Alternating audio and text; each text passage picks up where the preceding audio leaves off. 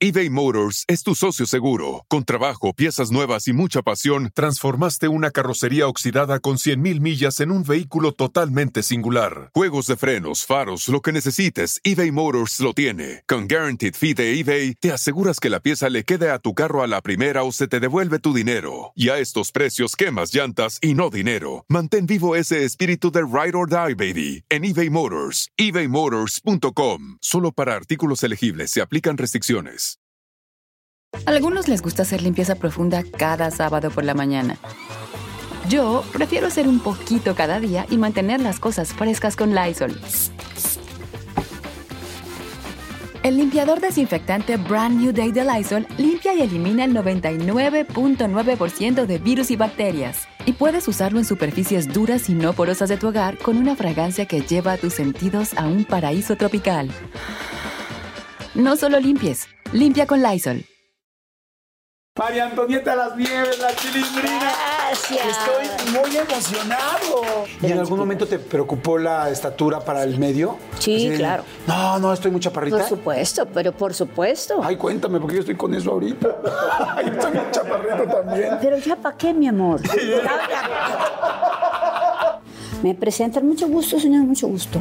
Ay, mira, así es como yo te esperaba.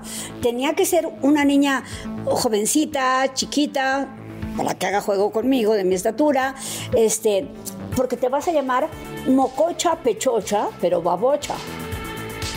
Le dije, perdóname, señor, es que yo no sé hacer comedia. ¿Qué? No sé hacer comedia. Entonces no eres buena actriz, como me dicen. Ah, te picó. Sopas. Me la van a hacer de tos. Ah, no, pues a mí no me hacen nada. Florinda, no seas terca.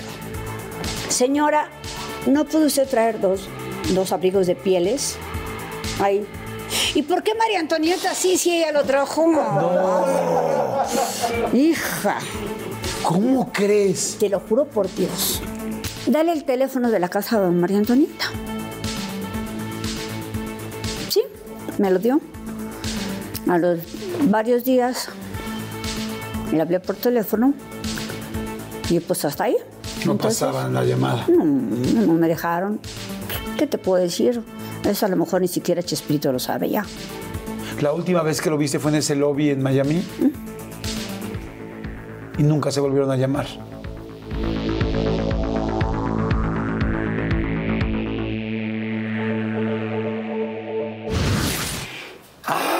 Puedo decir que ahorita estoy muy, muy, muy emocionado por esta entrevista, pero en serio, de corazón. Eh, ya ven que todos dicen que tenemos un niño interior. Pues bueno, mi niño interior, mi adolescente interior y mi adulto de ahora, que ya no sé qué también esté, está muy emocionado y muy feliz por esta entrevista y estoy seguro que ustedes, pues bueno, ya vieron de quién se trata.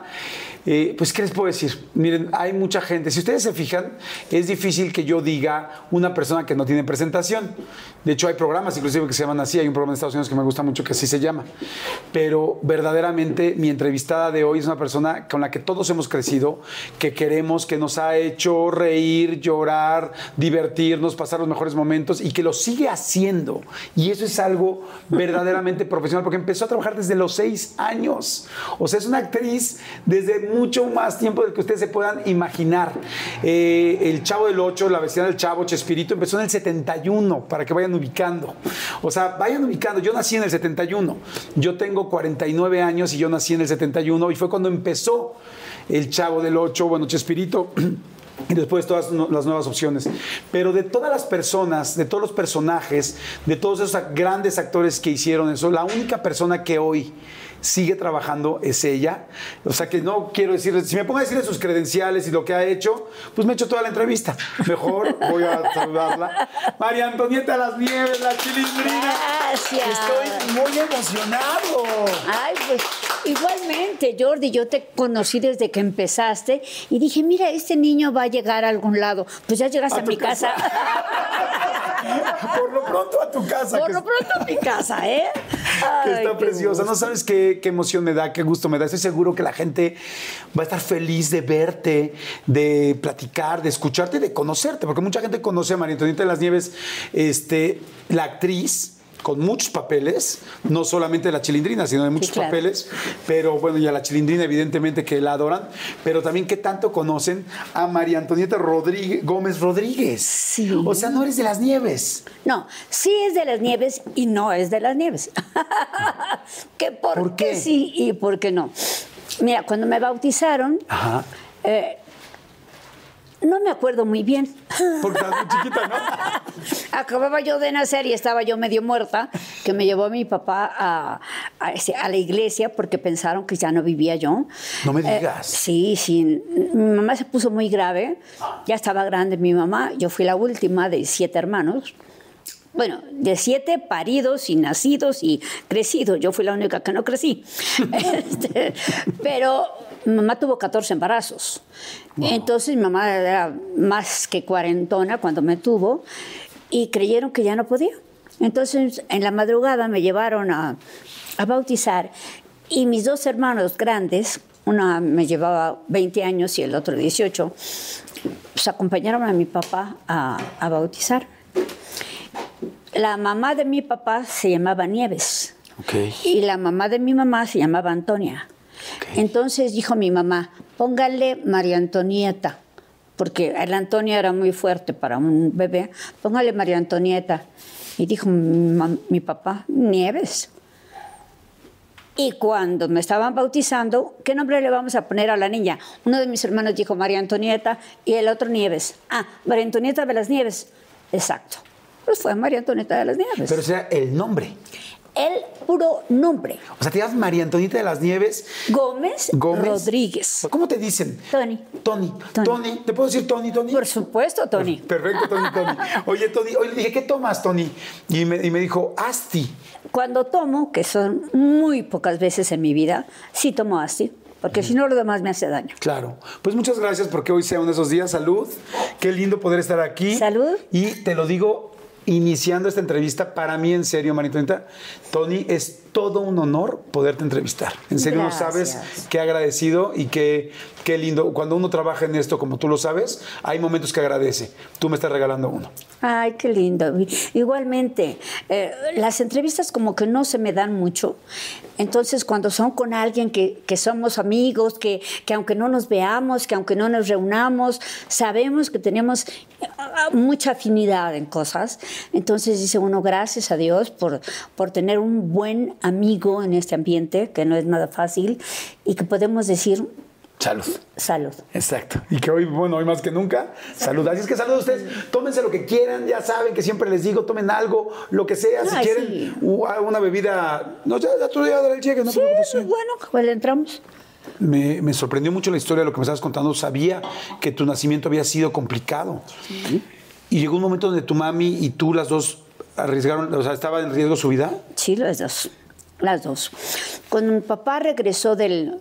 Cuando me llevaron a la iglesia, pues yo era, de cuenta, un trapo mojado así. Y de por sí chiquitito, un trapito. Y cuando me sacaron, después de que me bañaron, no me gustó, yo creo. Entonces iba yo así. Iba yo viendo los focos de la calle y decía mi papá, ¿y esta niña? Ay, papá debe estar actuando porque mírala cómo está. Y sí, yo creo que sí estaba actuando. Fue mi primera actuación.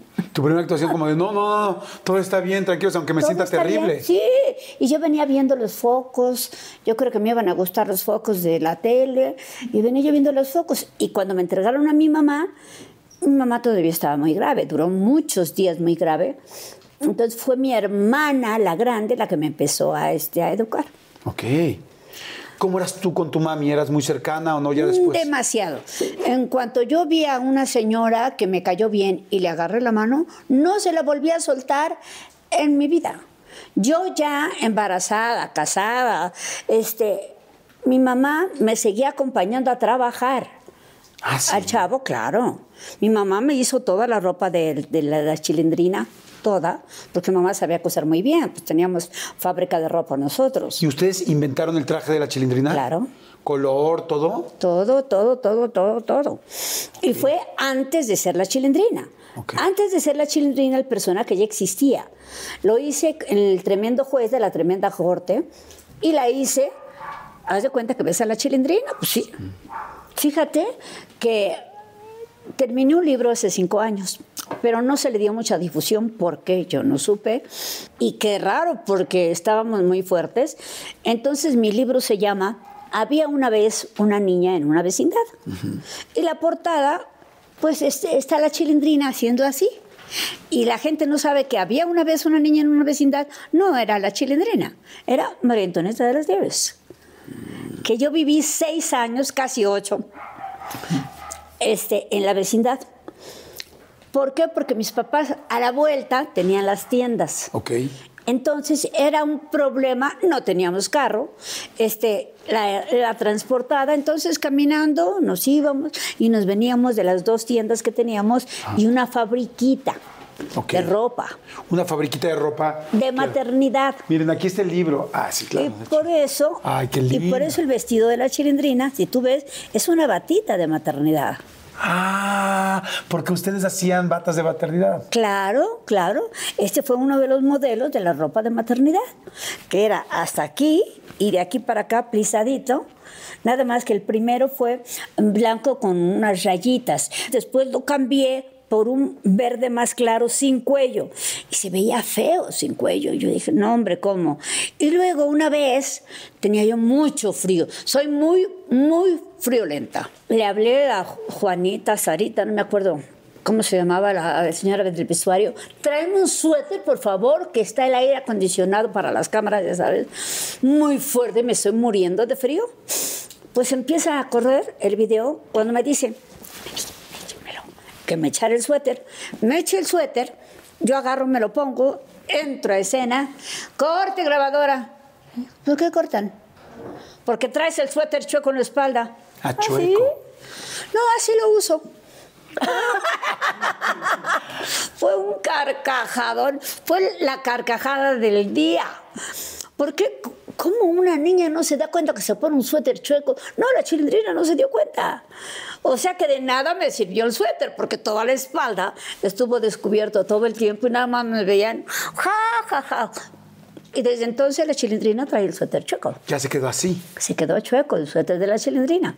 Pero primero era verde, entonces no se notaba mucho, porque mi vestido verde, el suéter verde, hasta que dije, me lo pongo en rojo. Y no se podía usar rojo en aquella en aquella época en la televisión. Ah, ¿no? No, porque saltaba demasiado. Era mucho problema para ajustar las cámaras para el Chapulín Colorado. Pero ya luego se alivianaron porque Claro, con Colorado, pues, pues ya. ni modo que O sea, que hubiera sido el Chapulín Chapu- Verde. Exactamente. Estuvo a punto de serlo. Alguna vez escuché, con todo respeto, ¿eh? pero alguna vez escuché que, este, que, que el busto te lo tenías que apretar para poder hacer el personaje.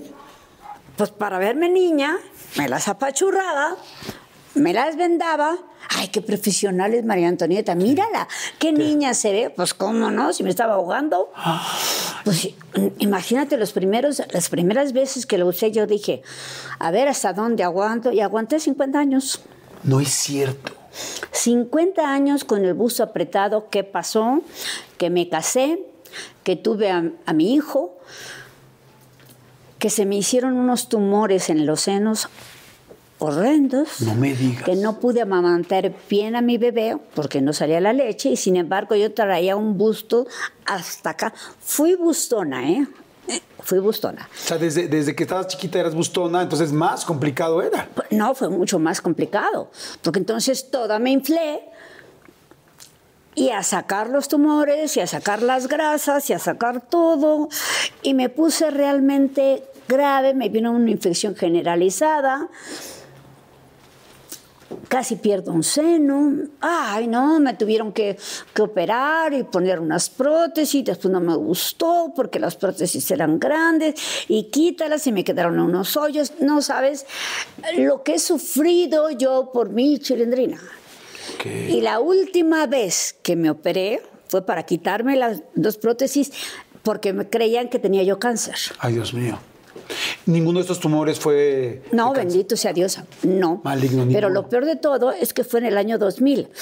A mi marido le encontraron cáncer en la próstata. Oh. Y a mí cáncer en los dos senos.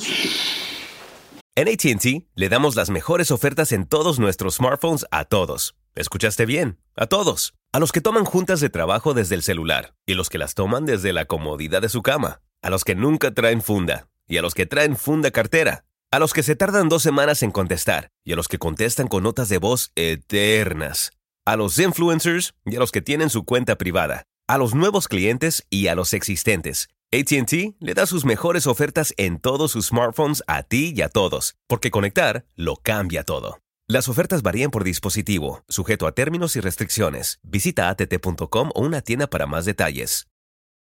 Oigan, y, ay, me acaba de dar muchísima hambre, pero bueno, no, saben, de repente me entran así esos, esos hambrismos tremendos. Perdón si pudieron escuchar inclusive mi estómago, porque bueno, estos micrófonos lo captan literal todo. Pero es que estaba pensando en el McCrispy de McDonald's. O sea, ¿ustedes ya lo probaron? No, no, no, no, no. Es que, bueno, si ya lo probaron, seguro me entienden. Es un sándwich de pollo crujiente, jugoso y al mismo tiempo picante. ¡Ah! Viene con unos pepinillos deliciosos y te lo sirven con una salsita picante que está así en todo el pan. Uf. Y si lo pides con un Sprite, no sé por qué, pero se siente que pica todavía más. En serio, qué hambre me dio. Me- Mejor le paro porque si no, no voy a poder seguir con la entrevista de hoy. Ustedes que pueden, disfruten de su McCrispy en McDonald's o pídanlo por el app desde sus teléfonos. Seguimos. Dije, primero operan a mi marido y ya que salga, pues vemos qué pasa conmigo. Entonces lo operaron, bendito sea Dios, fue tan a tiempo, bendita Beatriz Espinosa, mi, este, mi doctora, que hasta la fecha es mi doctora. Eh, una operación maravillosa, muy a tiempo. No le pusieron una radiación, una quimioterapia, absolutamente nada. Entonces dije, pues ni modo, ahí voy yo y tampoco encontraron nada más que puras cicatrizaciones y cosas feas adentro de los senos por haberme fajado tantos años. Wow, pues cuántas cosas hay atrás que uno no sabe, Que uno no de, sabe. Un, de un personaje. Y Claro este, sí. me voy a regresar un poquito antes, lo que me estabas platicando de la vecindad. Ay. Entonces, entonces, en esta vecindad, ¿y la vecindad donde vivías era como un poco la vecindad que veíamos en la vecindad del Chavo o no? Pues yo digo que más o, me- más o menos porque no era una vecindad donde Sí, estaban... Y aquí me lo Haz de cuenta que quedando. era. Ay, sí, no, nada más me lo firmas. Yo no quiero ver. Ya está firmado para mi viejo, o sea que ya te amolaste. Este, resulta que lo poco que yo recuerdo, porque yo viví seis años en la vecindad, y, y seis años en una vecindad donde ya cuatro me la pasé en las tiendas y trabajando. Porque yo empecé muy niña a trabajar. Entonces, de lo poco que me acuerdo, era una entrada como de las privadas que, que ahorita ves, nada más que esto es una vecindad popis. Sí, digamos, elegante. Muy popis. Bueno, Para usar los términos de la, del Chavo del Ocho. Del Chavo muy del popis. Ocho, muy popis, ¿no? Y entonces aquello era más planito, digamos, eran puertas donde quiera, abrías esa puerta y adentro había dos viviendas, una del lado derecho y una del lado izquierdo. Entonces no se veían las puertas realmente de la vecindad, se veían nada más como si fueran cerradas, cerradas, puertas, puertas, puertas, pero sí había adentro de esas puertas, había el tendedero donde colgabas tú la ropa para que se secara, este, había niños adentro jugando, eh, también había escaleras para subir a la segunda la segunda parte. Entonces, algo similar. ¿Y nunca agarraste, nunca tomaste nada de esa vecindad que recordaras algo que se lo pudieras aplicar después al programa? Pues fíjate que no, más bien la vecindad fue la que me vino a, a remontar a mi pasado y yo dije, yo debo haber sido así, yo debo haber hecho esto, yo debo haber hecho el otro, pero pues no me acuerdo. Desgraciadamente yo nunca viví una vida afín a mi edad. Siempre Ni, más. ni nunca tuve infancia de fiestas infantiles porque mis papás trabajaban todos los días. Nunca creí en Santa Claus ni en los Reyes Magos. ¿Cómo Porque crees? nosotros en, en la lagunilla se acostumbraba a lo que había de moda, pues eso vendías pues para poder subsistir. Claro. Entonces, Navidad y Año Nuevo hacíamos muñecos de peluche. Y yo les ayudaba a rellenarlos y todo eso. Y mire, señora, le va a encantar a su niño que Santa Claus, que los reyes.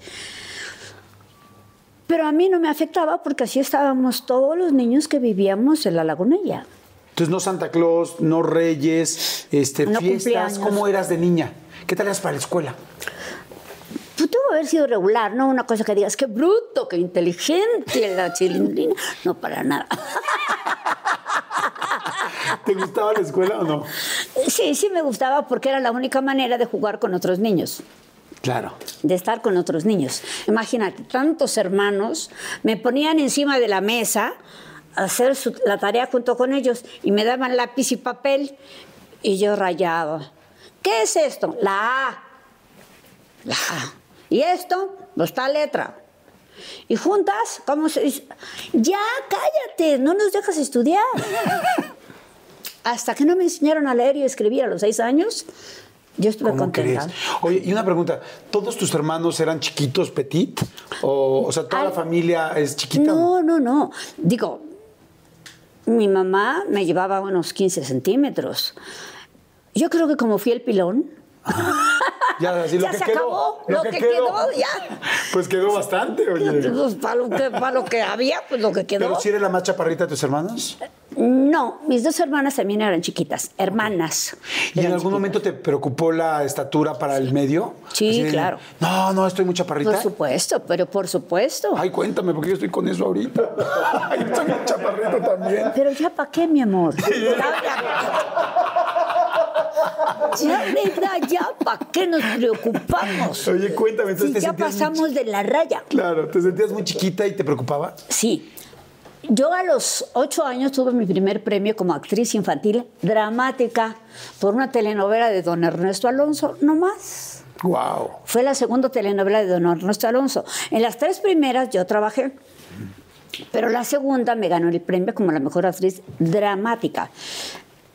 La hacía de una niña mala que a Amparo Ribelles la hacía sufrir. Y a la bella de Doña Prudencia, Grifel, bendito sea Dios y la tenga en su santa gloria, me tocó que ella era mi abuelita. Y ya casi no, no caminaba en silla de ruedas, la llevaban este, a trabajar y yo le hacía la vida imposible a la viejita. Y era cuando se empezaban a usar los aparatos electrónicos. Para escuchar Sí, es- para escuchar, porque ya era de corrido. Pues una vez estábamos con una escena muy fuerte, doña Amparo Rebelles y yo, y le decía, es que mi mamá tiene la culpa de todo, ¿que no la ves? Desgraciada mi mamá, por eso estoy yo como estoy. Imagínate que no tengo ropa nueva que ponerme para ir a la escuela y la viejita se me queda viendo. Y me tenía que decir, no, nena, tranquila, mira que tu mamá ha trabajado mucho por ti, ella es tan buena, te adora. Se que me queda así, doña Prudencia. Y le digo, ¿y, ¿y tú por qué pelas los ojos no y no dices nada? ¿Qué crees que yo no siento feo? La viejita. Le digo, háblame, háblame. Y yo moviéndole la cabeza para ver si le acomodaba el chécharo. Ajá, sí, para que- Claro, para ver si oye, háblame, te digo que no sé qué. Sí, no debe ser así, nena. Tienes que comportarte.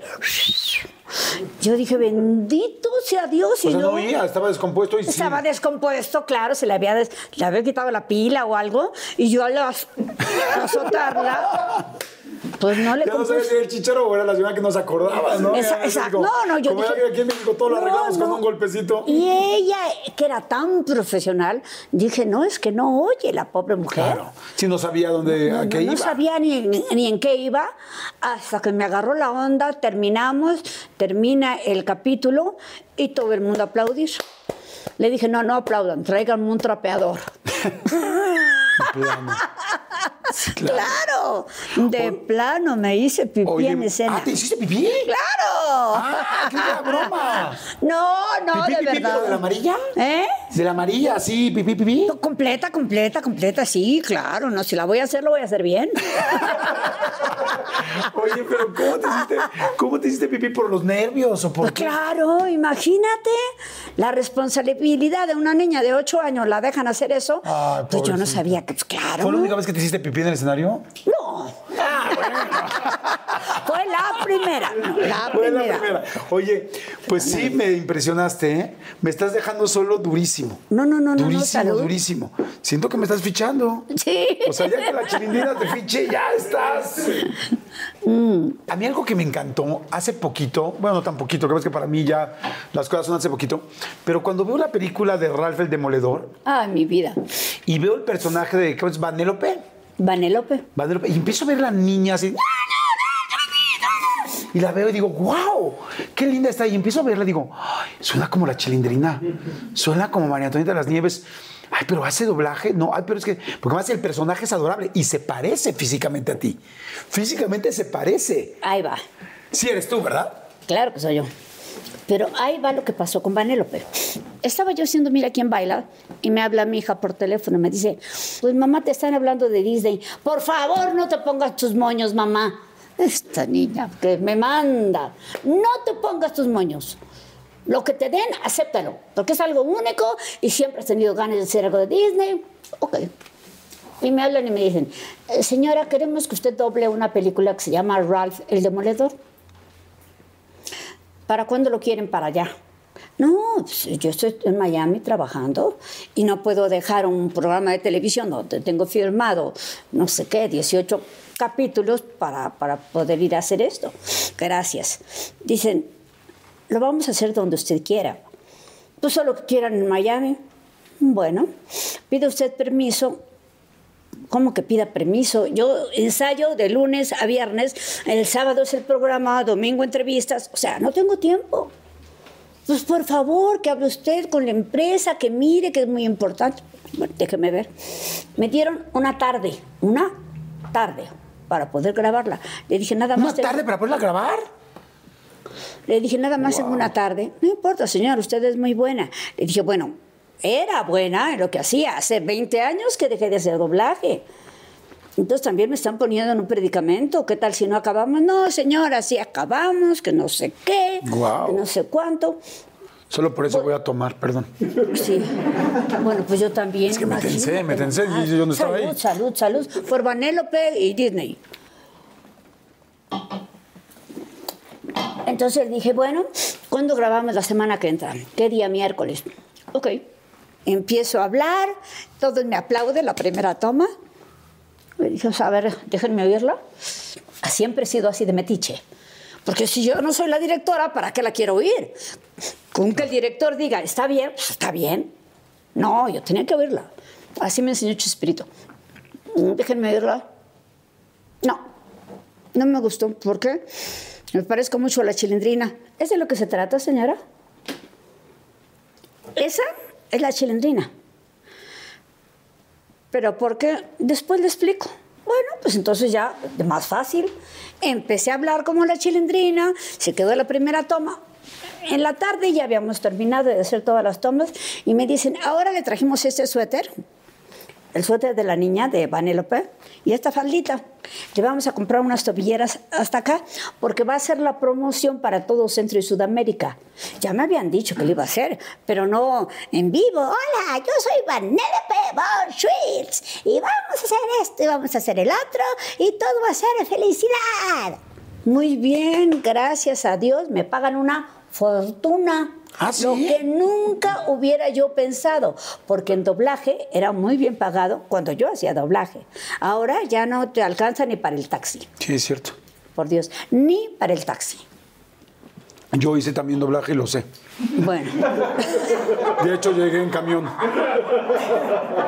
con razón traes rotitos los pantalones. traigo rotito todo. Sí, sí, se paga muy poco. Muy poco. Pues yo quedé fascinada, no sé qué. Se va a estrenar la película y eres invitada especial para el opening. Cené con el, con el productor. Me dice, les presento al productor. Y yo buscando a un tipazo con lentes. Haz de cuenta, uh, Robert Wagner. Así me lo imaginaba. Guapísimo. No, hombre, un escuincle más baboso que tú. No, mejor así. Imagínate la desilusión. O sea, como muy joven, guapo. Sí, sí, casi, casi. Creativo, casi. inteligente. ¿Cómo era él? Sí, Platícame, casi, platícame. Casi, casi. Este, hagan de cuenta, él, pero enfachoso. Si ya de por sí traemos Ya de por sí, bueno, fíjate. O sea, muy chavo. Muy chavo, y con su gorra chueca, y, y sus lentecitos, y sus jeans rotos, y dije, eso es el productor. Bueno. Entonces, al día siguiente nos quedamos de ver porque nos iba a entrevistar toda la prensa de Centro, Sudamérica, de toda Latinoamérica nos iba a entrevistar la prensa. Nos pusieron en un cuarto a él, en un cuarto a mí, la línea enorme de los que nos iban a entrevistar y estaba una manager tan como esa, estaba cinco minutos por favor, corre tiempo.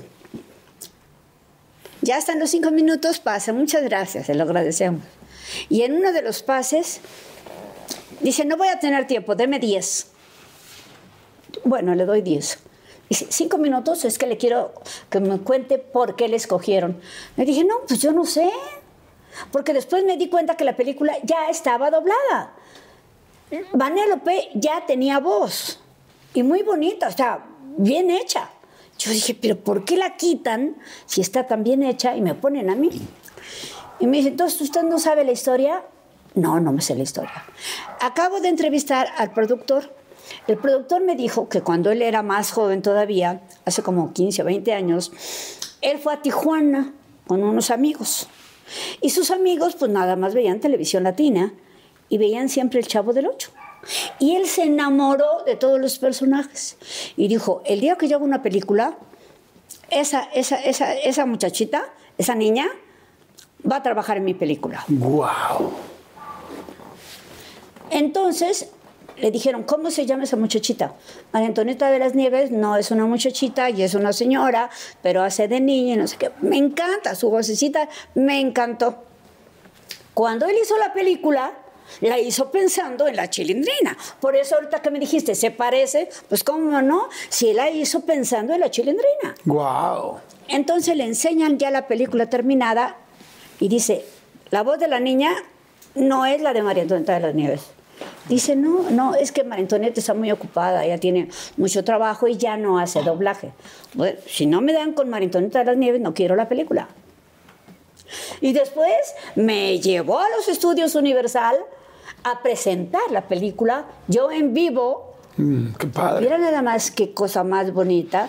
Y todos los muñecos disfrazados de los otros personajes. Y yo era la única en vivo haciendo la promoción. Fue algo maravilloso, una de las experiencias más bonitas. Mi última experiencia en doblaje, qué bueno, fue cerrar con broche de oro. Bueno, pues la más reciente, porque cerrar. La más reciente, porque cerrar no, no aún. Oye, pero qué padre, qué linda experiencia. Tú siempre hiciste algo que tus nietos podían ver. Tienes cinco nietos, ¿no? Pero, este, pero ahora que era la película de Ralph el Demoledor, ¿no te dio emoción que tus nietas lo vieran? Porque eso fue hace 5 o 6 años, ahora tienen 20, tendrían pues, sí, 15, 14 años. ¿Te dio emoción que lo vieran? Pues yo creo que me dio más emoción a mí que yo lo viera. Dije, ¿cómo me toca hacer algo nuevo? ¡Qué padre! Claro. Este, no, sí, sí me dio mucha emoción. Pero te- tengo una anécdota bellísima de mi hijo, Ajá. mi hijo Gabriel. Cuando mi hijo Gabriel tendría unos cuatro años, lo llevé una vez a Televisa, íbamos a grabar El Chavo. Y me lo llevé, acompáñame a maquillaje. Entonces, lo último que me pongo es el vestido. Primero me maquillan y después el vestido y todo lo demás. Pues me estaban maquillando. Y le dije, las pecas yo me las pongo. Me empieza a poner las pecas y me dice, espérate. ¿Qué, está, qué, qué, qué ves? Espérate, síguele. Síguele. Chininina, mamá. ¡Ay, qué cosa más bella! ¿Cómo? Y- ¿No sabía que tú eras la No chirinina? sabía. Y desde entonces he sido chininina mamá para toda mi familia. Ah. Y eso no es nada. Después yo llegaba en la tarde de grabar o lo que sea. Oye, mamá, ¿te disfrazas de la chilindrina y jugamos? No. ¡Ay, qué cosa más bella de mi hijo! Oye, ¿cómo empezó la chilindrina? ¿Cómo empezó? o sea, ¿Cómo entras con Chespirito a trabajar primero? Bueno, primero yo estaba haciendo una serie en el Canal 8, que fue donde empezamos todos. Memo Ochoa, Lourdes Guerrero, todos. Y me dice Lalo a la Torre, que era nuestro director, te voy a presentar con un señor que se llama Chespirito. Ah, pues lo conozco, es el que le escribe a Viruta y Capulina. Exacto, pero ahora él tiene su propio programa. Ah, le escribí a Viruta Capulina, eso yo no sabía. Hombre, toda la vida. Gracias a, a, Chespirito se hizo Viruta Capulina. Ah, sí, yo no Sí, sabía. señor. Sí, señor. Entonces dije, sí, sí lo conozco. Dice, bueno, te voy a presentar con él ¿por qué? porque necesita una chica para su programa. ¿Yo? Sí. ¿Qué, qué voy a hacer? Es comedia. No, no, mijito. No, Yo soy drama, actriz ¿no? dramática. ¿Cómo? Y guapa, y ves. Ay, yo le ve. Sí. Y me dice, oye María Antonieta, pero la comedia es algo maravilloso. Pues será maravilloso. Nunca he visto un programa de Capulina. Nunca he visto a tal. Nunca he visto. ¿Por qué? Porque yo quiero ser dama joven de telenovela. Dice, pues espérate, yo te voy a presentar porque yo ya quedé. Ya será tu opción trabajar con él o no. ¿Ok? Me presentan, mucho gusto, señor, mucho gusto. Ay, mira, así es como yo te esperaba. Tenía que ser una niña jovencita, chiquita, para que haga juego conmigo, de mi estatura, este, porque te vas a llamar mococha pechocha, pero babocha. Le dije, ¿y ese dialecto qué es lo que Es que yo hago el papel de un viejito, que es el doctor Chapatín. Entonces no puedo pronunciar bien la S, en lugar de decir mocosa preciosa, mocosa, pues ya ves que es chamaquita, ¿no? Jovencita. Preciosa, pues yo. Pero babosa, pues yo. Me quedaba bien. Y le dije, ah, mococha, pechocha, pero babocha, mocosa preciosa, pero tonta. Exactamente. Le dije, perdóneme, señor, es que yo no sé hacer comedia. ¿Qué? No sé hacer comedia. Entonces no eres buena actriz, como me dicen. Ah, te picó. Sopas. Le dije, espéreme, espéreme. ¿De qué se trata esto? Se trata de que tú eres una adolescente que se cree muy bonita. Me digo, no, lo soy, lo soy, lo soy. y que, pero siempre metes la pata. Ah, pues lo soy también, o sea, no me va a costar trabajo. Me dice, bueno, pero el programa lo hacemos de memoria, ¿eh? y tú llevas el peso de todo el sketch. Porque tú eres la que lee las preguntas, le preguntas a- al profesor Girafales, que ya estaba ahí, a Ramón Valdés y Tirado Alanís, Ok. que apellidaba Tirado Alanís, Ok. Eh, y yo, el, el viejito, soy el doctor Chapatín. Era Ramón Valdés, este, Chespirito, Rubén Aguirre y yo. Ok. Ahí empezamos los supergenios de la mesa cuadrada. Pues dijo, pues a ver cómo me va. Acepto el reto, un programa, a ver si me gusta y a ver si te gusto. Pues órale. Yo, su- la segunda vez que me hice pipí, ¿Ah, sí? ¿Ese día? Gustaste. ¿Enfrente de la gente? Ok. ya. pero ya iba yo preparada. Ah. Sí, sí, sí, Digo, ya uno ah, sabe, uno va aprendiendo. Ya, ya, ya. Entonces, empieza el programa y yo empiezo. Estos son los super genios de la mesa cuadrada. Con el doctor este, el doctor el otro y alguien más. María Antonieta de las Nieves, eh, como la mococha pechocha. Me decía Chespirito, ¿cómo? La mococha pechocha, pero babocha. Eh, Va a ver, doctor Chapatín, yo mejor me voy a mi casita. Cuando dije casita, fue el carcajadón, porque no sé cómo lo habré dicho, que la gente se rió mucho. ¿no? Y dije, Dios mío, esto es la comedia. Cuando dicen que uno se enamora, y yo me enamoré varias veces, dicen que se sienten mariposas en el estómago. Pues yo nada más las sentí en ese momento. Sentí las mariposas en el estómago y dije, estoy enamorada de la comedia. Y seguí diciendo mis chistes y la gente se siguió riendo y terminé el programa y yo llorando le dije, ¿te gustó? Me dice, te dije que lo ibas a hacer muy bien, te quedas para siempre. Yo llorando, gracias, Chispirito. ¿Cuánto es para siempre? Cuatro programas tenemos este ¿Cuántos para siempre? ¿Cuatro programas? tanto problema para cuatro programas que teníamos firmado y me quedé 24 años. ¡Wow! De cuatro programas a 24 años. 24 años. Siguió el programa de los supergenios de la mesa cuadrada con el mayor éxito en el Canal 8. Luego se acabó ese programa, que era Sábados de la Fortuna, y nada más se quedó el programa de Chespirito. Y con Chespirito empezamos a hacer el Chapulín Colorado, los caquitos, todo menos el chavo. Una vez me tocó hacer de niña Y yo ya tenía mi disfraz, yo ya sabía cómo me iba a maquillar y todo. Pues, te dije que ya lo había hecho. Y cuando me ve Chespirito, se ataca de risa y me dice, qué bárbara. Tenía yo 18 años. Me dice, Chiquititita. te ves como una niña de 8 años. Le dije, de eso se trata. Y me dice, ¿y dónde las guardaste? Ahí se dio cuenta que me había yo fajado. Le dije, pues ya ves, así También se había yo". dado cuenta antes de ¿Eh? que había que fajar, ¿no? No, O sea- no, pues al contrario, si siempre salía de voluptuosa, Por eso, pues él ya sabía también. pues sí. Entonces, También quiero preguntarte eso. pues sí. Sí, Y sí sabía, pero de vista nomás, ¿eh? nomás. Yo respetaba mucho a su mujer. Y me dice, bueno, y las pecas y el diente, ¿por qué ya sabes todo cómo te lo ibas a hacer? Le dije, ¿viste una serie que se llama Mis adorables sobrinos de doblaje? Duró muy poco porque eran niños los que trabajaban ahí, dos niños de ocho años. Les crecieron. Exactamente. Crecen y creo que hubo una bronca cuando la niña tenía unos 12 años, entonces los tuvieron que sacar del aire. Ok. Y la niña se llamaba Buffy. Buffy tenía dos colitas así. Jody, que era el niño, tenía pecas. Y la señora Beasley era la muñeca de la niña que siempre la traía cargando, que tenía lentes cuadrados. Hice las dos voces al mismo tiempo.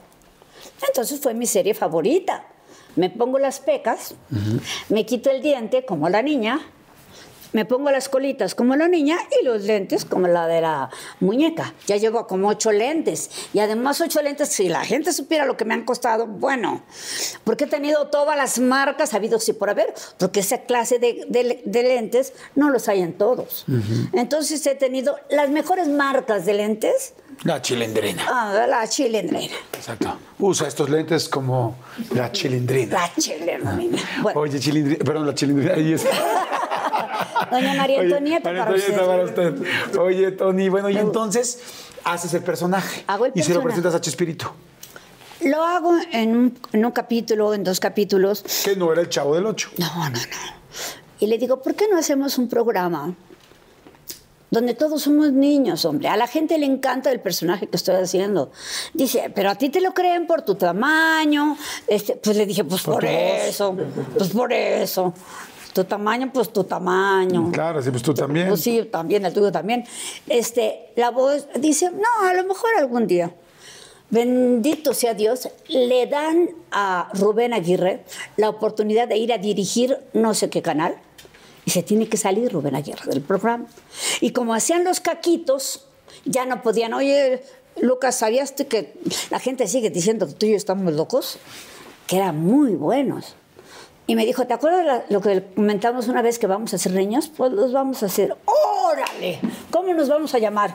Los chavos. Como a él le encantaba el nombre de Che, Ah, claro. Chapulín, Chapatín, eh, Chespirito. Chespirito, siempre con Che. Me dice, sí, los chavos. Tú eres la chava, yo soy el chavo. Y después dijo, no, la gente se va a confundir. Mejor tú eres la chilindrina. Le dije, además va muy bien con mi personaje porque ya tengo pecas. Y acuérdate que el pan de la chilindrina Ah. tiene granitos negros de azúcar. Entonces va perfecto a la chilindrina. Sí, por eso, por eso. Así, en un momentito, así, Así platicando. platicando, como te lo estamos platicando. Hicimos el primer programa del Chavo y fue ¡pum! un exitazo. ¿Y por qué el chavo del ocho? Porque trabajábamos en el Canal 8 de, Ah. de este, de, de Monterrey. Por eso era el Chavo del 8.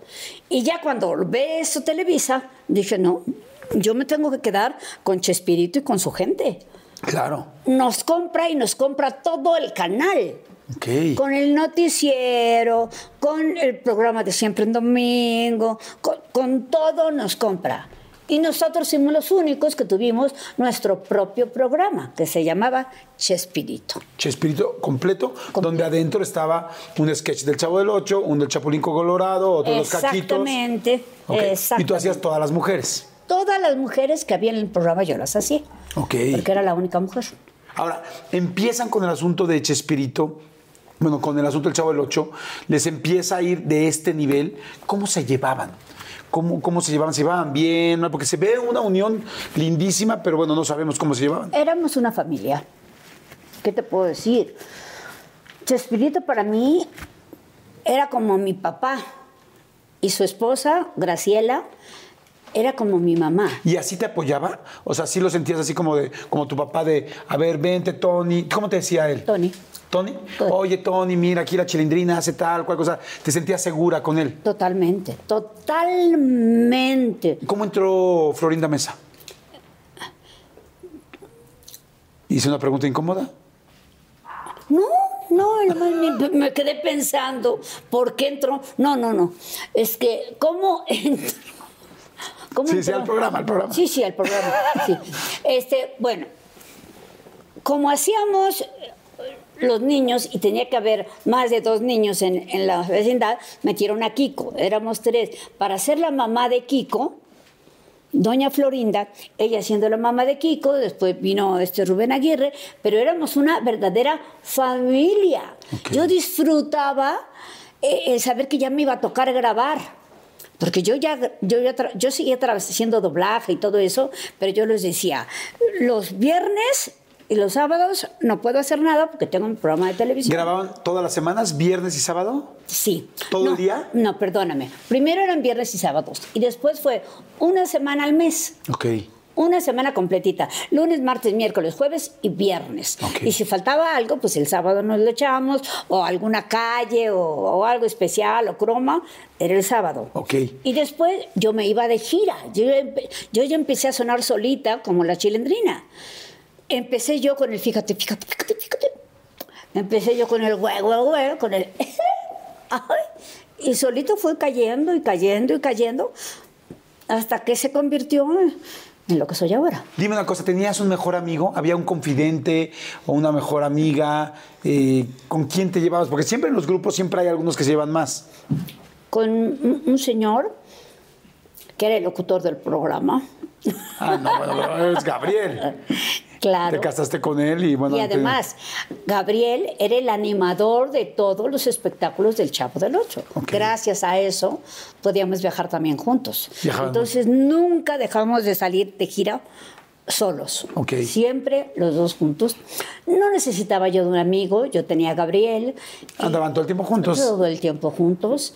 Angelines Fernández también era muy, la brujita del 71, era amiga de mi mamá. Era una señora ya grande. También nos llevábamos muy bien. Con Edgar Vivar, llegamos a ir juntos hasta, hasta Disneylandia, él con su hermana y yo con mi marido. Sí, nos llevábamos muy bien. ¿Con Florinda Mesa te llevabas o no? Al principio, sí. Al principio, cuando íbamos a Argentina, a algún lado, sí, porque éramos las dos mujeres jóvenes que, que estábamos ahí y nos íbamos de compras juntas. Ella es igual de comprona que yo. Uf. Comprona, dijimos, ¿verdad? Comprona, sí, comprona. más para- De compras, ¿eh? Shopping. Este, igual que yo, entonces nos íbamos de compras. Una vez me hizo una buena para jalarle los pelos. Llegamos de Argentina y no permitían traer sacos de pelos, de pieles y eso. Ya estaba prohibido en aquella época. Bueno, pues yo me compré una y después me compré otro, pero ese lo eché así con enrollado, enrollado, hasta abajo de la maleta. Encima otras cosas. Me dice Florinda, ¿para qué haces eso? Para que no me lo vean. Si yo me llevo un saco puesto de pieles, de con pelos, no van a decir nada. Pero si me llevo uno aquí y otro allá adentro, uy, me la van a hacer de tos. Ah, no, pues a mí no me hacen nada. Florinda, no seas terca. También ella se compró dos, por supuesto. Igual de bonitos y de caros que el mío. Bueno, llegamos, me pasan primero, hola María Antonieta, ¿qué trae? Pues un bife adentro y unas copas de vino, le dije que es lo mejor de allá. Ah, pues qué bueno, bonito su saco, sí, ¿verdad? Y me voy, me cierro la maleta, pase por favor. Pero yo llevaba el chofer y ella sí iba a ir conmigo. Entonces le estoy esperando afuera, la abren y sale el perro de ella así. Pues sí, se esponjan los pelos cuando no los apachurras. Claro. Y ella traía un perro aquí grandotote y otro adentro de la maleta. Señora, ¿no puede usted traer dos, dos abrigos de pieles? Ahí. ¿Y por qué María Antonieta sí, si ella lo trajo? Hija, ¿Cómo crees? te lo juro por Dios. Ah, entonces tenían bonita relación. No, No, juegues. ahí, ahí creo que se cortó nuestra relación. Sí, hombre. Ay, sí, qué mala onda. Qué mala onda, francamente. Y me dicen, señora María Antonieta, ¿trae usted uno? Sí, señor, pero lo traigo bien tapadito abajo. Y la cámara no nos vio. Dice, no, pero la señora lo dijo muy fuerte. Y ya está grabado. Nos agarraron los perros, el de ella, el mío, los que traíamos puestos, y a la bodega. ¿No hubo ligues en la vecindad? ¿No hubo como que No. usaran ahí de Bueno, repente déjame decirte que el no. barril para otras cosas? No, no, no, no. Déjame decirte. Todos nos respetábamos mucho. Bueno, no todos. Pero todos eran casados. Las únicas solteras éramos Florinda y yo. Pero no. Entre, entre los actores no, nunca hubo. No, pues no podía haber. Bueno, conmigo no podía haber habido ningún ligue. Mucha gente pensó que Chespirito y yo éramos, estábamos casados cuando apenas empezábamos. ¿Por qué? Porque nos llevábamos tan bien y nos veíamos los dos chiquitos de la misma onda. Pues mucha gente sí pensó que podíamos haber sido marido y mujer. No, la esposa de Chespirito, bendito sea Dios que existió, doña Graciela Fernández, era una mujer extraordinaria. Yo no he conocido otra mujer como ella, bueno, mi mamá, en, en mi vida. Buena esposa, buena madre. Me adoptó como si yo fuera su hija. Este, me aconsejó muchas veces lo que tenía yo que hacer y no hacer. Yo estaba muy jovencita cuando murió mi mamá, murió mi papá. Me quedé sola. No sola porque la tuve a ella. Ella me ayudó muchísimo. Eh, Chespirito igual. Era como mi papá, yo lo tenía como un ídolo en un pedestal, yo lo tenía. Yo pensé en algún momento, yo también pensé, quizá alguna vez hubo algo entre Chespirito y, y- y tú, porque como después se decía mucho que no, se llevaba, no te llevabas tan bien con Florinda Mesa, No. yo dije capaz que Florinda Mesa tenía como la envidia así de que, híjoles, esta no vaya a ser que me lo baje, no, sé. no, Digo, no. Claro, la gente, no, la gente no sabía y podía haber sido lógico, porque en todas las giras andábamos juntos, en todas las giras me presentaban a mí primero, pues yo era la primera dama, lo quisiera ella o no. Entonces, este, pero no, no, no, no, ni hubo broncas entre ella y yo. Broncas como las hay en todos lados, Claro. como en todas las familias. Este, Envidias entre ustedes, egos. No había celos, no había egos, así como de que se les empezó a subir. Pues no creo, ¿eh? Nunca No era creo- así como que alguien ya, como que el señor Barriga se sentía más barriga. No, no, para nada, no, no. Edgar siempre fue un encanto. No, no, para nada. No, no, no, no, no. El, un poco, yo creo, yo creo. No me consta. Se le subió un poco fue a Kiko. Se salió del programa a los seis años y nada más trabajó de seis años en el programa y sigue siendo igual de famoso que cualquiera de nosotros. Oye, ¿cómo se grababa? ¿Cómo se grababa? ¿Que ¿Era el guion exacto o le metían No, no, de no. más? Era el guion exactísimo. Nos daban el script una semana antes. Bueno, los scripts, porque eran varios, varios este, capítulos, que los caquitos, que no sé qué que no sé cuánto. Entonces nos los daban una semana antes. Cuando llegábamos, de memoria lo teníamos todo. Dábamos una vuelta con cámaras, Chespirito dirigiendo, la 3 va aquí, la 2 va acá, aquí está el close-up. No, no, no, era una perfección absoluta. En el script venía marcado cámara 1, cámara 2, medium shot. ¿Todo lo shot, Chespirito? Todo, absolutamente todo. ¿Solo él o había otro escritor? No, él era el único, el único. Ah, o sea, él escribió todos los capítulos. Todos, todos, todos Guau, los qué capítulos. No, no, no, impresionante, impresionante. Entonces nos los aprendíamos de memoria. Si queríamos agregar algo, nos gustaba algo, en el ensayo de cámaras, decíamos, ¿podemos poner esto? Ja, ja, ja, está muy bueno. No, no, no va, esto no. Bueno, está bien. Siempre obedecimos al pie de la letra. ¿Cómo era Chespirito? ¿Era enojón? ¿Era tranquilo? No, ¿Era no, serio? Era un encanto. Se pasaba de bueno. ¿Ah, sí? eBay Motors es tu socio seguro. Con trabajo, piezas nuevas y mucha pasión, transformaste una carrocería oxidada con 100.000 millas en un vehículo totalmente singular. Juegos de frenos, faros, lo que necesites, eBay Motors lo tiene. Con Guaranteed Fee de eBay, te aseguras que la pieza le quede a tu carro a la primera o se te devuelve tu dinero. Y a estos precios, quemas llantas y no dinero. Mantén vivo ese espíritu de Ride or Die, baby, en eBay Motors. ebaymotors.com. Solo para artículos elegibles se aplican restricciones. Algunos les gusta hacer limpieza profunda cada sábado por la mañana. Yo prefiero hacer un poquito cada día y mantener las cosas frescas con Lysol. El limpiador de inodoros de Lysol ofrece una limpieza 2 en 1 al desinfectar el inodoro y el cepillo y eliminar el 99.9% de virus y bacterias. No solo limpies, limpia con Lysol. Era un hombre tan bueno, tan bueno que se pasaba. Que se pasaba. Nos dirigía muy bien a todos, por parejo. Eso No si era sí. parejo, no era como que, ah, este, ya le metí más líneas aquí porque me llevo muy bien con él. o- No, no, no, no, no, no, no, no, en lo más mínimo. Era súper derecho en ese aspecto. No, era un hombre de admirarse en todos aspectos. Ok. Cuando empieza esta fama, que es impactante, ¿no? Yo me acuerdo de las imágenes de Centroamérica, de Estados Unidos, ¿no? Bueno, de Europa, o sea, llegaban a los lugares, ¿cómo era cuando llegaban a, no sé, a No, Chile, Argentina? A veces podía bajar el avión y a veces no podía de tanta gente que invadía la pista. No es cierto, ¿en serio? Por Dios, sí, sí, sí, sí. Nos llegó a pasar en, en Colombia. En Colombia. Llegamos a Colombia y dábamos vueltas y vueltas al aeropuerto y decíamos, ¿qué pasa? Hasta le preguntamos a la, a la zafata, ¿qué pasa? Es que invadieron la pista. ¿Cómo que lo invadieron? ¿Quién? ¿Terroristas? ¿Qué? No, su público. Es que gracias a ustedes no podemos aterrizar. Toda la gente llegó al aeropuerto, se atrasó un poco el avión, abrieron puertos y se metieron a la pista. Querían ver aterrizar el avión hasta que pudieron sacar a toda, por supuesto, a toda la gente y pudimos aterrizar, yo creo que más de una hora.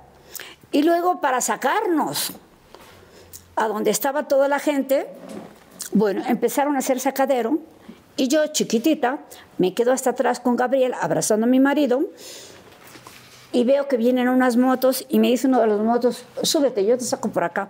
Bueno, agarro, me bajo, me subo a la moto, brum, brum, y nos sacan por otro lado y me voy por toda la ciudad. Y los demás, ahorita vienen. ¿A qué hotel vamos? Pues a tal.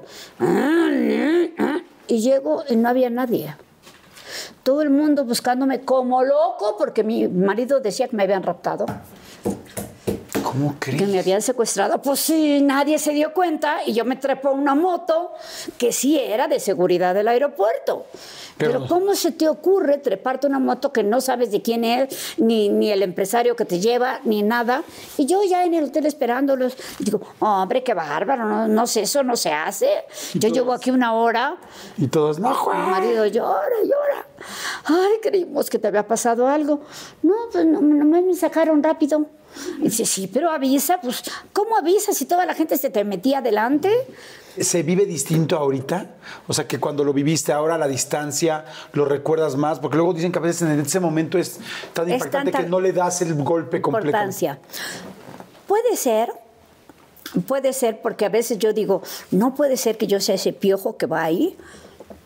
De muchas cosas no me acuerdo. Y me acuerdo por los, por los periódicos, por las revistas, este, pero hay muchas cosas que no, no me acuerdo. Fue tan, tan fuerte el, el éxito en aquellos momentos que, que no dabas crédito. Yo nada más veía eso cuando venía el Papa. Sí, real, sí. Oye, ¿y ganaron muy bien? ¿O, no, o, o sea, ganaban proporcional a la fama que tenían? No, no, definitivamente no. Horacio Gómez Bolaños, el hermano de Chespirito, que Dios me perdone y que la gloria esté de Dios, no fue bueno, no fue buen representante y además era muy estricto, muy seco, muy grosero. O sea, no era cuestión de que se quedara con dinero, era más bien de que no mm, pudieron haberlo explotado más. Claro, yo creo que más bien fue eso. Ok. Fue eso. No, no, no, un hombre sumamente recto. Ok. Me creerás como esto. Chespirito nunca quiso hacer, circo. Y yo estaba en uno de los circos más bonitos de México, el del señor Raúl Suárez. Entonces le dije a Chespirito, dame chance, ¿no? De que mi marido se empresa, porque es socio de Raúl Suárez. Este, y nos va a contratar para, creo que tres o cuatro funciones. Dice, sale, órale. Bueno, pues en todo, tal día son las, son las funciones. Ok, me dice Horacio, ya sabes, nos tienes que traer el 50% al chas y el otro por ciento, 50% cuando lleguemos. Le digo, sí, no hay, no hay problema. Gabriel dio la mitad que le tocaba aquí en México. Y le dice Horacio, de ninguna manera, ¿eh? Ya así ya no vamos a andar con ustedes. ¿Cuál es el problema? Echa las cuentas. Por eso, Horacio, te estamos dando las cin- el 50% que nos pediste de las funciones. Aquí está. Me faltan 20 pesos del cassette que te grabamos. ¿En serio? Sí, era cuadradísimo. Imagínate lo cuadrado que era. 20 pesos le estábamos dando, no sé, 20 mil pesos o 40 mil pesos, no sé cuánto era en aquella época, pero un mundanal de dinero para nosotros. Y dárselo así en efectivo. Bueno, le dimos los 20 mil pesos. Llegando al circo, los otros 20 mil, espérate que venga nuestro socio, Higinio Sosa. Higinio, o tienes que pagar el resto. Hazte el tonto, hazte el güey. No, hombre, es que no tengo porque si yo saco dinero antes de la función, me salo. Santo niño de Atocha. Dije, ¿y ahora qué hacemos? Pues hablar con la verdad con Ishiki. Hablo con la verdad, ya ves, por eso no queríamos que ustedes fueran, no pueden ser actores y esa. Está bueno, es la última vez que lo hacemos. Pero te lo juro por mi madre que lo primerito que entre en taquilla, te Sí, lo te va a damos. entrar. Está bien, pero no me lo vuelvas a hacer, que no sé qué. Un tango horrible. Oye. Y además éramos tan cuates, terminando la función, venga, los invito a cenar a todos. Íbamos, Rubén, que tomaba champaña, se echaba su botella de champaña, yo nada, o un sinsano, cualquier cositita, y él pagaba todo de su bolsa. Entonces decías, no entiendo, Que era muy cuadrado. muy cuadrado. Muy cuadrado para hacer las cosas. Oye, ¿y qué fue lo que pasó después con el asunto de los nombres? O sea, mucho se platicó que sí, que tú tenías los derechos de la chilindrina y luego hubo un distanciamiento con, con Chespirito. ¿Qué pasó? Lo que pasa es esto. Chespirito ya no quiso ser el chavo. Ya no quería hacerlo. Ya ¿Por no qué? quería hacerlo. Porque se sentía grande para hacerlo. Ya ves que él era muy ágil. Sí. ¿Cómo se metía al barril? Hombre, parecía cirquero. Agarraba así y ¡prim! brincaba hacia adentro. O se caía de una escalera y va con todo escalera y chespirito al suelo. Entonces, cuando ya nos sintió que, que- que- que tenía esa agilidad, ha de haber dicho, a lo mejor eh, el público se va a desilusionar o no sé. Y no nos dijo a nadie que se acababa el chavo. Como él ponía los sketches como él quería, una semana no hubo chavo, dijimos, bueno, reponemos la semana que entra. Haremos dos capítulos del chavo y lo ponemos. A la semana que entra no hubo. Digo, Oye, Chespirito, ¿y por qué ya no hay chavo? Eh? ¿Por qué no has puesto el chavo? Porque ya se acabó el chavo. Le dije, ¿qué? Sí, ya se acabó. Ya no va a haber. ¿Cómo no va a haber? Pero si es lo fuerte del equipo, el chavo. Sí, pero yo no quiero hacerlo porque yo ya me siento muy grande. Le dije, a ver, vámonos paso por paso. Ya sé que los personajes y la idea fue tuya. Pero cada quien le metimos nuestra caracterización, nuestras ideas, nuestra forma de ser. Y tú ya no quieres hacer el chavo, pero yo sí quiero seguir siendo la chilindrina. Entiende que yo tengo 40 años, tú tienes 60, bueno, ok. Pero ¿por qué me vas a cambiar por el personaje de este que hacía yo de Marujita? ¿Y qué era Marujita? Pues nada más era un- una prostivelada, ¿verdad? Y quería él que yo me quedara nada más con Marujita, mientras él hacía a los caquitos y Florinda hacía la chimoltrufia. Le dije no.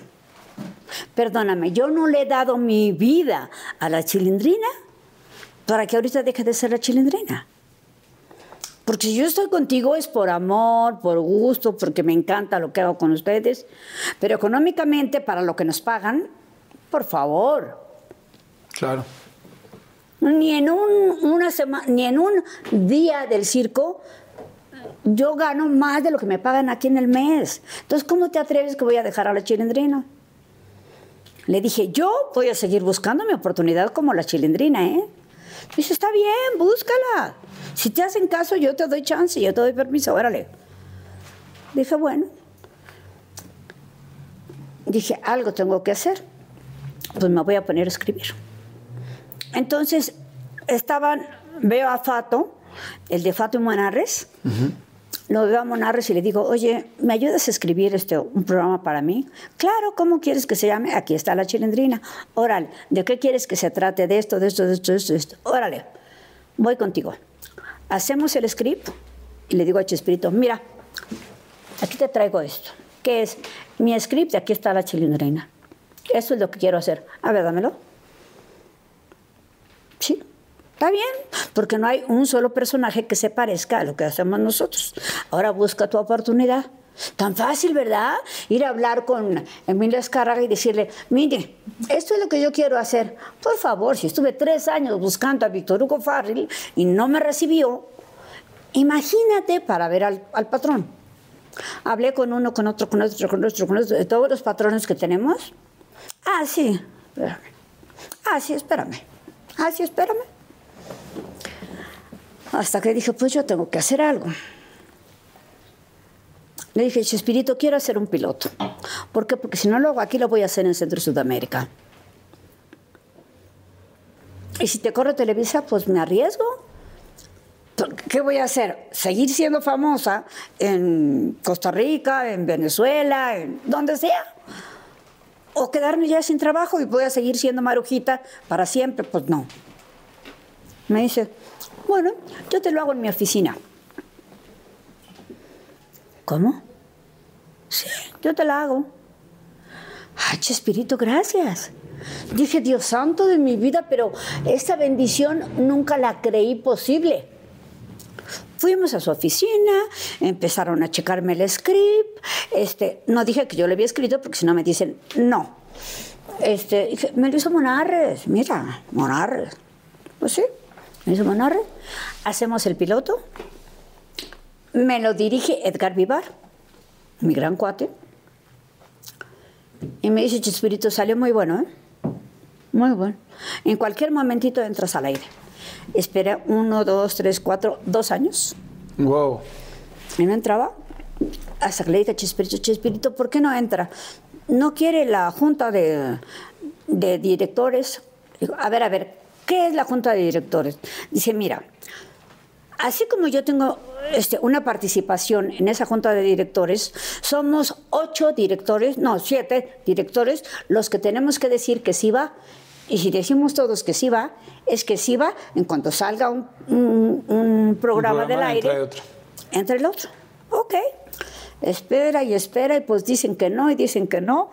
Hasta que una vez iba yo por Televisa dando la vuelta y estaba ahí la oficina de los directores y sale, no recuerdo quién, y no quiero decir un nombre porque si no lo voy a quemar. Claro.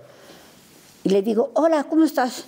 Enojadísimo, enojadísimo. ¿Por qué? Porque vino tu patrón y nos puso del asco a todos los productores. ¿Por qué? Porque es el favorito del patrón. Y le dijo, mira, fulanito hizo esto, fulanito hizo esto. ay, ay, ay". Y nos dijo hasta de qué nos íbamos a morir. Le dije, a propósito, ¿por qué mi programa no entra al aire? Porque Chespirito no quiere. ¿Cómo? Ya está ahí, te lo voy a dejar.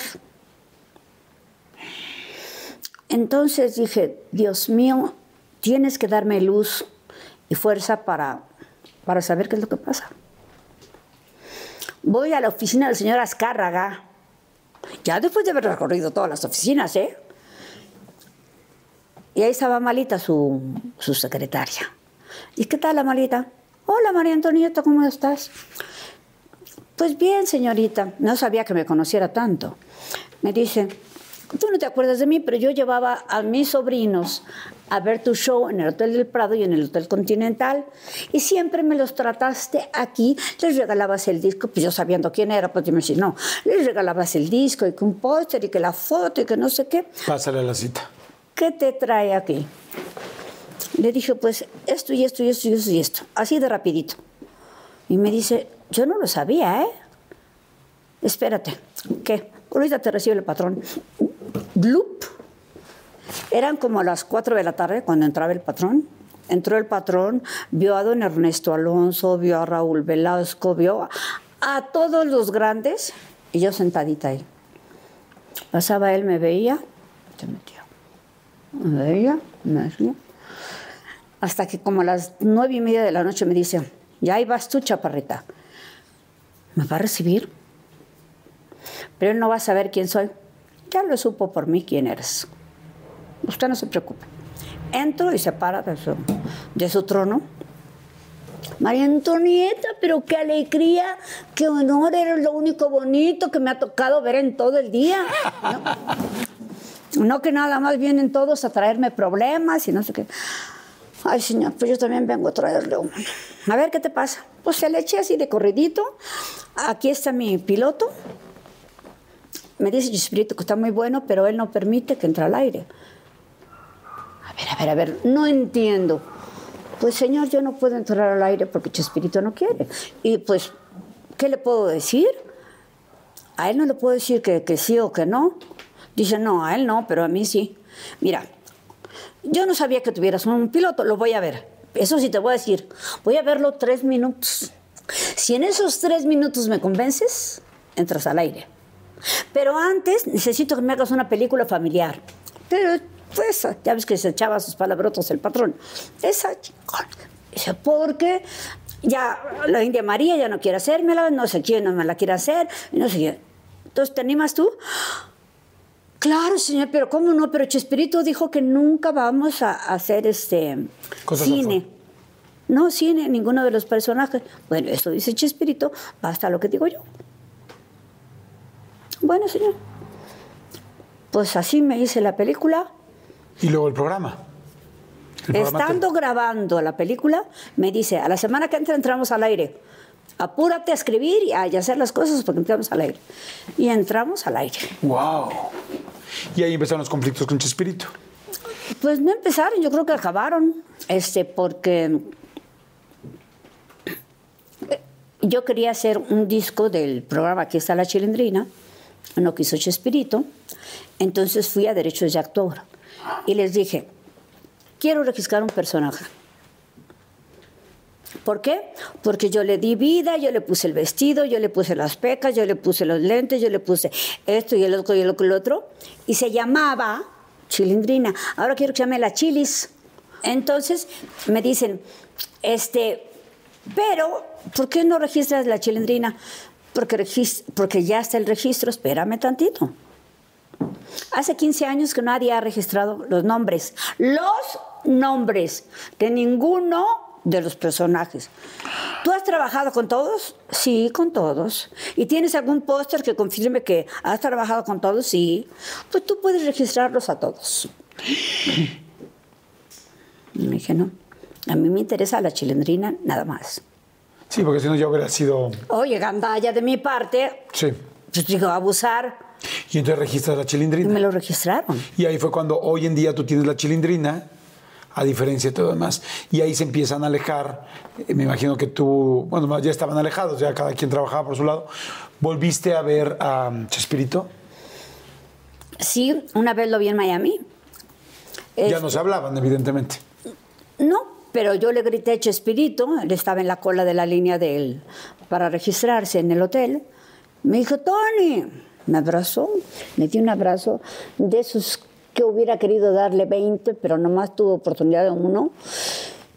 Y le dije, Chespirito, ¿qué pasó? Dice, pues es lo que te pregunto yo. Digo, si tanto nos queremos, porque eso lo demuestra este abrazo, ¿por qué esta separación? La prensa. Le echó la culpa directo.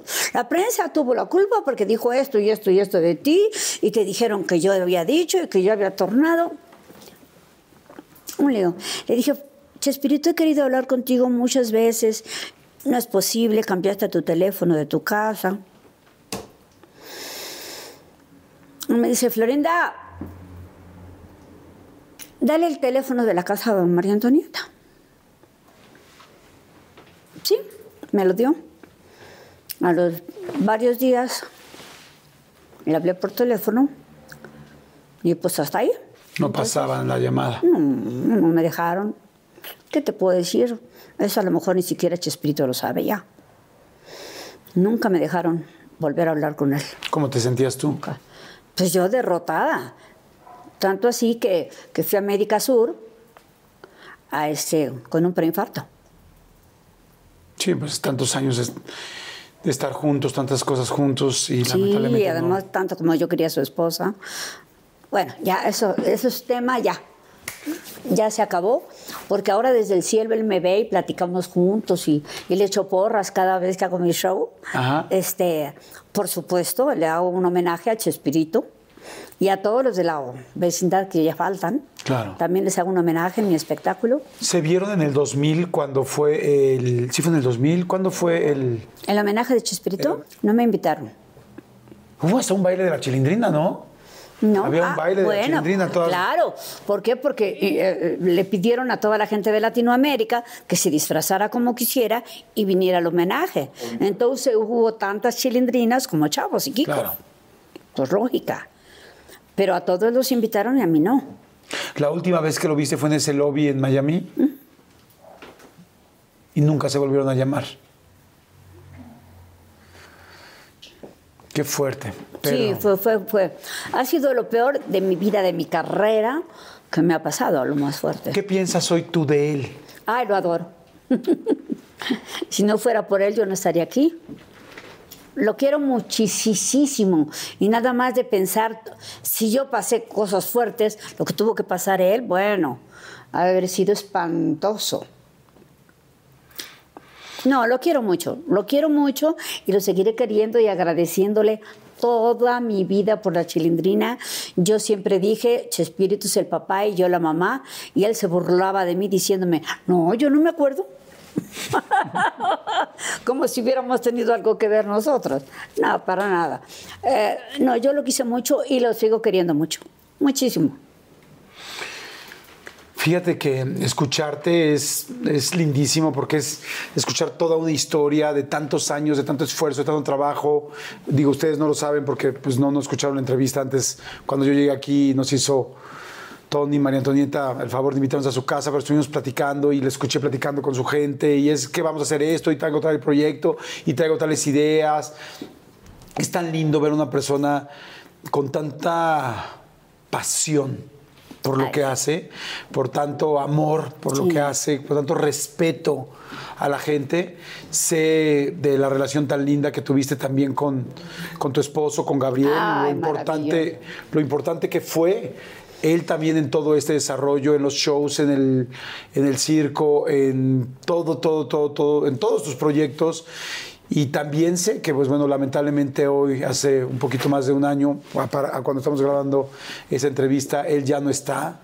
Y yo espero que pase mucho tiempo antes de que estés cercano con él, porque estoy seguro que estás todos los días y que lo sientes todos los días en el corazón. Ah, porque- hombre, todos los días duermo con su mano aquí. Porque siempre le ponía yo la mano, en cuanto caía mi mano en la cama, él ponía su mano de oso, unas manototos que tenía de oso aquí. Entonces, cuando estábamos, acababa de morir, yo ponía la mano y no sentía el oso. Y me busqué en todos lados un muñeco de peluche que embonara exactamente en mi mano. Y a él le gustaban mucho los leones, porque él era Leo, entonces se creía león. Entonces me compré mi león y aquí tengo a mi- león y aquí duerme conmigo mi león o lo abrazo a mi león y diario hablo con él. Y lo peor es que me contesta. Y lo creo perfecto. Sí, me contesta y yo lo oigo. Y me dicen, mamá, ¿de veras lo oyes? Pues si no, no estaría yo hablando sola. Sí, sí, y seguimos con esa unión tan maravillosa, pero le digo, pero ahora mándame un galán, este, porque me siento muy sola. y dije, sí, porfa, sí, porque mira, no tengo quien me dé la mano ni con quién ver la tele. Después empiezo a ver la tele y le digo, ¿ya viste lo que están no, si ya lo viste, pues cómo no, si tú te las echas todas antes que yo. y, sigo viendo la tele. Entonces, sí me siento muy sola. Sí estoy sola. ¿Cómo quisiera que mi marido volviera a nacer? O en los años que me queden, por los años que me queden por vivir. Tener un viejito aquí junto a mí que me diga, muy bien, échele ganas, Chiles. Vamos, yo la acompaño. Pues no está tan fácil que alguien deje todo por acompañarme, ¿verdad? Y por salir adelante. Entonces vamos a ver si, si sigo o no. Y además, no, no soy, soy exigente. Yo no quiero a cualquiera. Yo todos mis novios me llevaban mucha edad. ¿Por qué? Porque a mí me gustaba la diferencia de edades. Yo siempre fui muy madura. Entonces, esos 15 años que me llevaba mi marido, ahora quiero que sea igual. Nomás imagínate con mi edad y 15 años más. No, es mi edad más 15 años menos, porque yo quiero los 15 años que me sobraban ahora que me falten. Pues muy bien.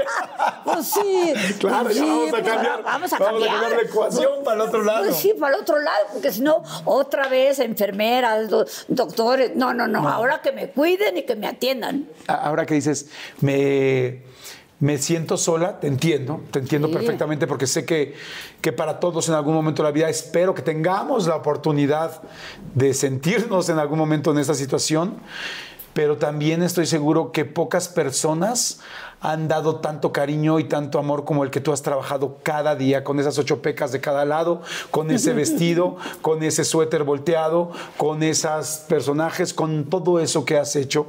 Y te quiero leer una carta que, que, bueno, pues evidentemente no la tienes, pero que va dirigida para ti. Y que creo que, que engloba mucho lo que estamos hablando.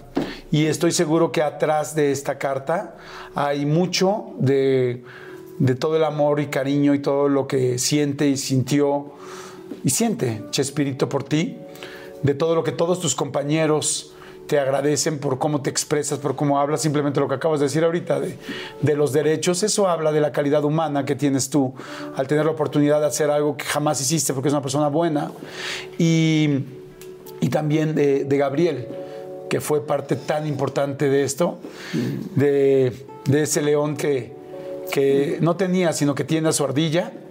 Sí, y que se exacto. van- y que se van y que evidentemente van a estar juntos cuando sea necesario. Yo en lo personal espero que falte mucho. Y dice, hola María Antonieta, sé de buena fuente que eres una mujer muy cercana a la chilindrina. Te pido de corazón le compartas esta carta que no tiene otro objetivo más que agradecer su presencia en nuestra vida. Queremos recordarle lo importante que es para la vida de tantas y tantas personas en el mundo, no solo en México, en el mundo. Dile por favor que nunca vamos a olvidar que gracias a ella entendimos que sí, a veces es triste no tener mucho de todo, como ella no tenía en la vecindad, y que la gente con el dinero contado somos más que común y somos más de los que imaginan, pero que aún en la escasez, la felicidad de un niño puede contra todo y contra todos. Eso nos has enseñado siempre. Recuérdale que algunos de nosotros crecimos solo con un papá o con una mamá y que al verla a ella supimos que eso estaba bien y que el amor es tan grande como las personas que se lo comparten. Que, que muchas niñas se pusieron ese vestido verde con lentes y esas pecas dibujadas con el maquillaje de mamá y que se sentían orgullosas de vestirse así, como si se tratara del traje de un superhéroe, cuyo máximo poder era ser feliz, muy feliz, chismosa, pero muy feliz. No olvides, por favor, que también ella nos enseñó que está bien tener emociones diferentes, porque ella se enojaba, sentía celos, hacía berrinches, cometía errores.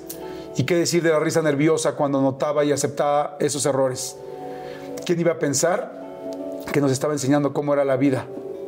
Sí, en un personaje o en una persona que parecía de comedia, pero que terminó siendo una lección de vida, porque aprendimos que es normal tener una inteligencia emocional y saber que a veces estás feliz y a veces no.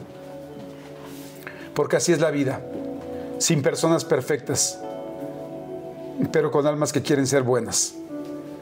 Tal vez por eso nos dolía mucho si es que alguna vez la veíamos llorar, o la emotividad que sintió cuando volvió a ver a su papito. Ese día en el que a muchas nos dio ganas de volver a ver al nuestro, las que no lo teníamos. Porque sabíamos que sí, que la chilindrina era puro amor y que lo que tuviera enfrente era lo que aprendía a disfrutar y a vivir. María Antonieta, es importante que se lo digas tú, porque tú fuiste su soporte. Tú le entiendes y ella te conoce. Solo tú estuviste ahí cuando nació y eres testigo de los momentos en los que la chilindrina lo daba todo en el escenario, aun cuando el mundo a su alrededor se estaba derrumbando. Porque solo tú conoces sus verdaderas penas, sus motivos y sus etapas. Viviste con ella la cantidad de cariño que todos nosotros les dimos y le seguiremos dando. Pero sobre todo, tu vida está enlazada a la de ella. Y no queremos que ninguna de las dos nos falte nunca. María Antonieta, muchas gracias por permitirnos conocerla. Hoy, aunque ella sigue siendo una niña, nosotros hemos crecido, pero no lo olvidamos. Y hacemos que nuestros hijos la conozcan porque tenemos una promesa implícita de mantener su presencia entre nosotros y entre las nuevas generaciones, con toda esa enseñanza que una niña que jamás imaginamos nos iba a dejar. Por favor, dile todo esto y también dile que nunca la olvidaremos y que nunca, nunca se olvide de nosotros, porque juntos aquí seguimos. Atentamente, todos los niños que has tocado.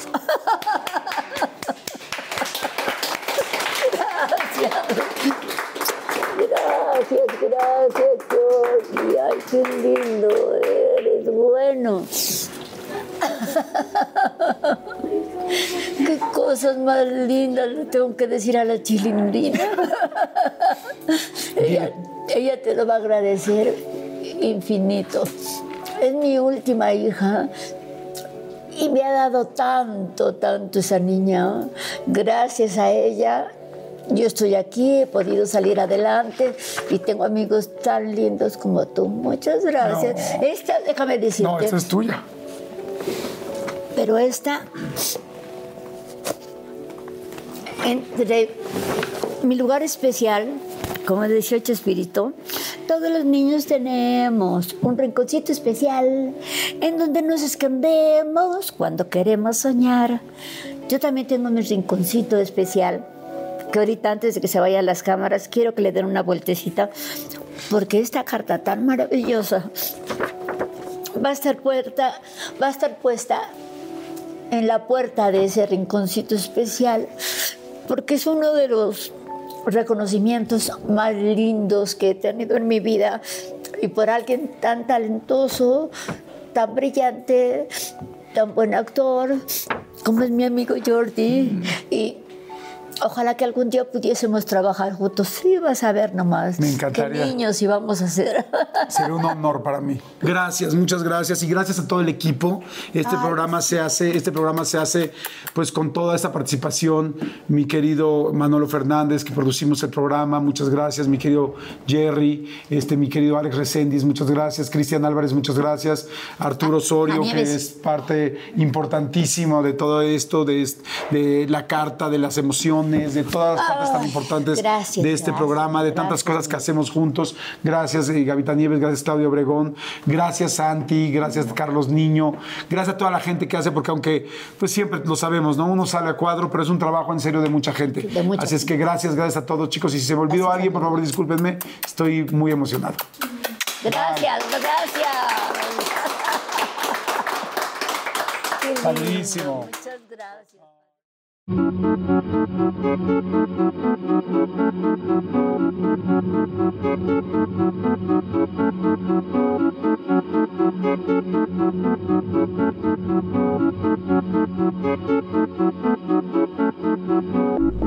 Let go with ego. Existen dos tipos de personas en el mundo: los que prefieren un desayuno dulce con frutas, dulce de leche y un jugo de naranja, y los que prefieren un desayuno salado con chorizo, huevos rancheros y un café. Pero sin importar qué tipo de persona eres, hay algo que a todos les va a gustar. Los crujientes y esponjosos Ego Waffles. Ya sea que te guste un desayuno salado, con huevos o salsa picante encima de tus waffles, o seas más dulcero y los prefieras con mantequilla y miel. Encuéntranos en el pasillo de desayunos congelados. Lego with Ego. A algunos les gusta hacer limpieza profunda cada sábado por la mañana. Yo prefiero hacer un poquito cada día y mantener las cosas frescas con Lysol. Las toallas desinfectantes Brand New Day de Lysol hacen súper conveniente limpiar superficies como controles remotos, tabletas, celulares y más, eliminando el 99.9% de virus y bacterias, con una fragancia que lleva tus sentidos a un paraíso tropical. No solo limpies, limpia con Lysol.